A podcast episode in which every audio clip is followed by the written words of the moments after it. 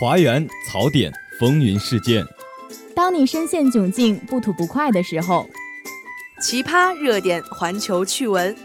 当你寒窗苦读、遍观奇闻的时候，态度、观点畅所欲言。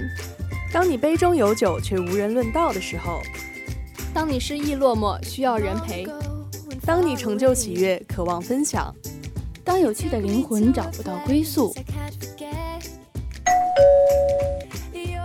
你好，这里是华广直播室。这里是华广直播室，欢迎收听本期的大话天下。直播间里，我们与你一起吐槽，一同畅聊。欢迎收听本期的煮酒论道。华大街头，我们脑洞大开，等你发声。接收最新最热资讯，说出最真最诚心声。华广直播室，直播你的生活。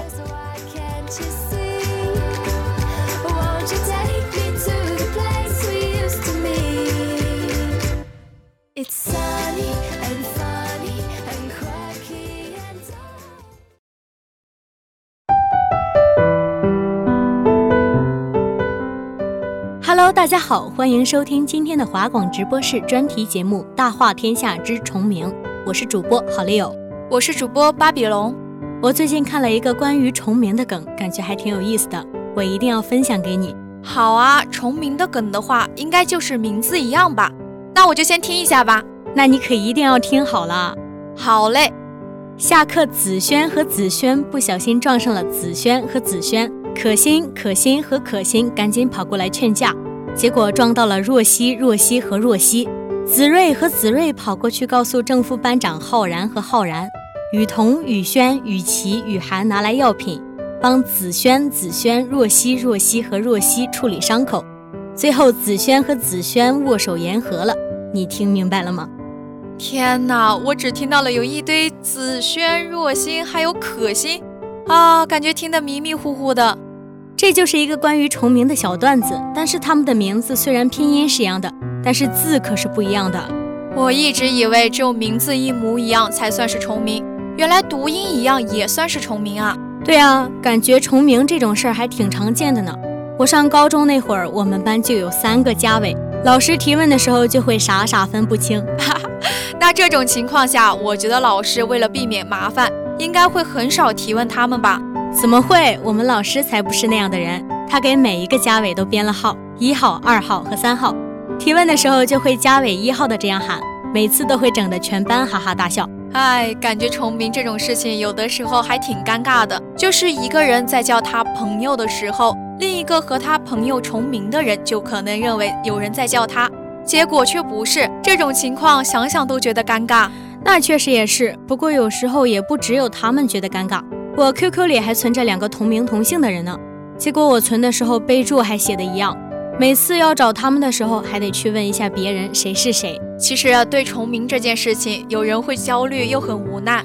对啊，尤其是当班里或者队里有两个重名的人时，喊名签到时真的不知道在叫谁，子轩和子轩傻傻分不清。但我突然很好奇啊，哪些名字是非常容易重名的？说起这个，我最近刚好了解过这些年重名最多的名字，男生就是子轩、宇轩、浩然，女生呢就是雨欣、雨桐、心怡。你这么一说，我突然想起我爸爸妈妈那个年代的建国建军。我还专门上网查过，根据公安局查询数据显示，我国有二百二十四个人叫吴彦祖，二百四十一个人叫周杰伦，还有二十九万三千一百九十四个人叫张伟。几乎每一个人都认识一个叫王浩的朋友，只能说每个年代有每个年代名字的特色，所以才会有很多人重名。这么巧的，我刚好有个同学就叫王浩，是吧？毕竟中国人口这么多，这也不算稀奇嘛。这么说来，我的名字也很容易重名，就光初中我就遇见了三个和我名字一样的人。唉，只能怪我爸爸妈妈起的名字太普通了。这怎么能怪爸妈呢？普通的名字难道不好吗？通俗易懂又朗朗上口，只是重名率很高而已。听你这么一说，好像还挺有道理的。对啊，取名字的话能够与众不同，那当然是最好啦。但是每个名字都是独一无二的，是家中长辈对孩子的期望和祝福。虽然这么讲，但是大家也不希望自己的名字和别人有重名发生嘛。说起这个，我又好奇了，随着人口的不断增加，名字会被我们用完吗？你可真不会是我们直播室的好奇宝宝，应该不会吧？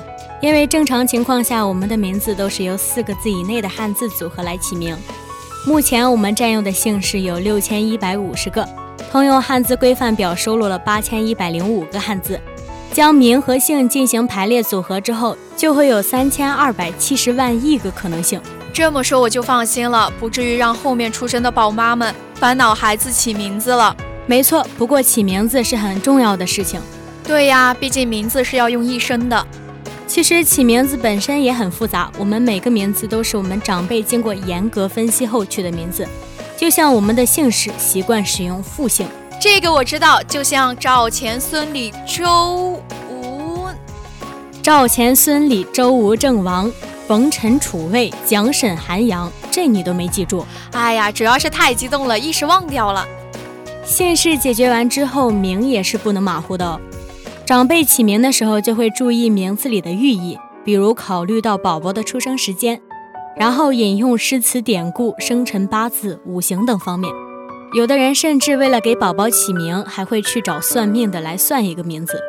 哦，这样的话，其实每个人起名的方向就是有差异的，也能一定程度上避免了重名。不过说到重名，我们上面那个小场景就是因为重名太多，让人傻傻分不清。那如果中国禁止人民重复，就像游戏 ID 一样，不就好了吗？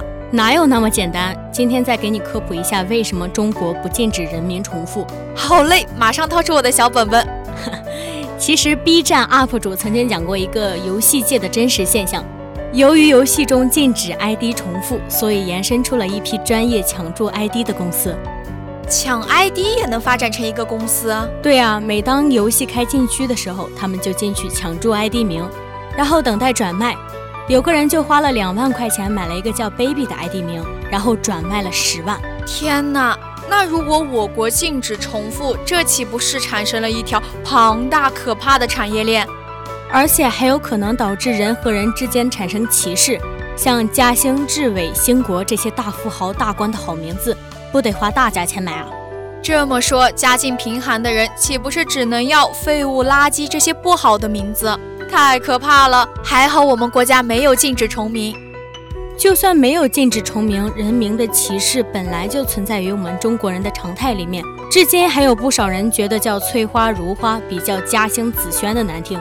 这么说，其实，在古代就已经有了名字歧视。就像皇帝用了哪些名字，全国老百姓就不能用和皇帝同名的字，这是避讳。说是一种尊卑有别，其实也算是一种歧视吧？对的。如果名字不可重复，就是把这种本局限于皇帝和百姓之间的尊卑有别，扩大到全社会每个阶级里面。哦，就像印度种族制度里，姓氏往往会包含一些信息，比如你可以从姓里面知道他祖上是做什么职业，或者他的身份。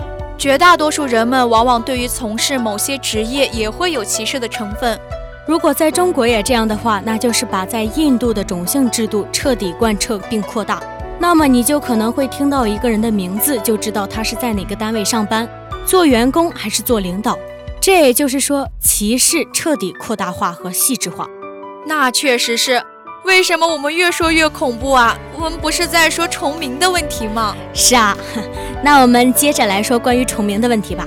假如我国不允许重名，第二弹。好嘞，重新拿出我的小本本。虽然我们算出组合起来的名字有很多，但是我们还要排除一些不常用字组合之类的这些啊。哦，就像那些魑魅魍魉什么的。对啊，这样排除以后，此时总个数就已经小于中国总人口数了。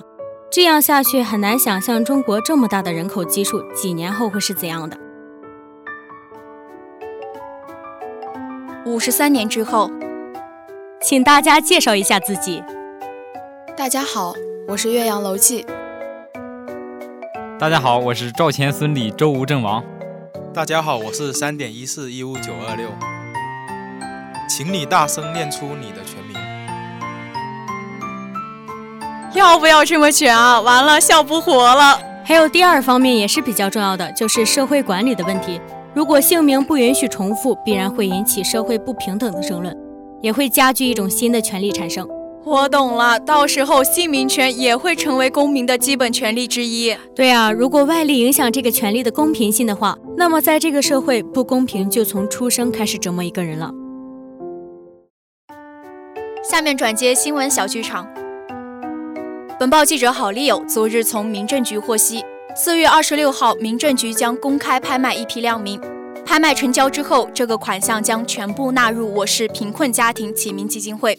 帮助贫困人口起不了名的困难家庭。了解即将公开拍卖的姓名共三十个，有部分旭少、霸波奔、奔波霸等著名姓名。此外，还有部分人名隐藏拍卖，例如巴比龙。下面请我们现场人员为我们详细介绍。好丽友，听得见吗？听得见吗？听得见。下面将介绍民政局的具体安排。我市新生儿起名人员改名均可申请竞买。有意竞买者要先按民政部门办事流程办理相关的手续，取得起名流水单之后，凭流水单本人身份证及相关户口手续到拍卖公司设立的报名点接受资格审查。符合基金帮助条件的贫困人口若不能参加报名，可了解恋爱民政部门办事流程办理相关的手续，取得起名流水单之后。凭流水单本人身份证及相关户口手续到拍卖公司设立的报名点接受资格审查。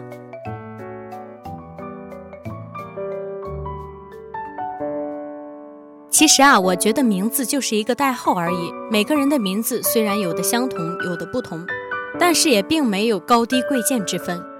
我有不同的意见，名字也是具有深刻的寓意的，它也是带着起名字的人对待自己孩子美好的愿望。所以，我们也要珍惜自己的名字。那我们本期华广直播室《大话天下之重名》就要和大家说再见了。主播：好丽友、巴比龙、旭少、霸波奔、抹茶；写采编：唐丽、旭少、巴比龙、奔波霸、好丽友、机务、霸波奔。感谢您的收听，我们下期再见。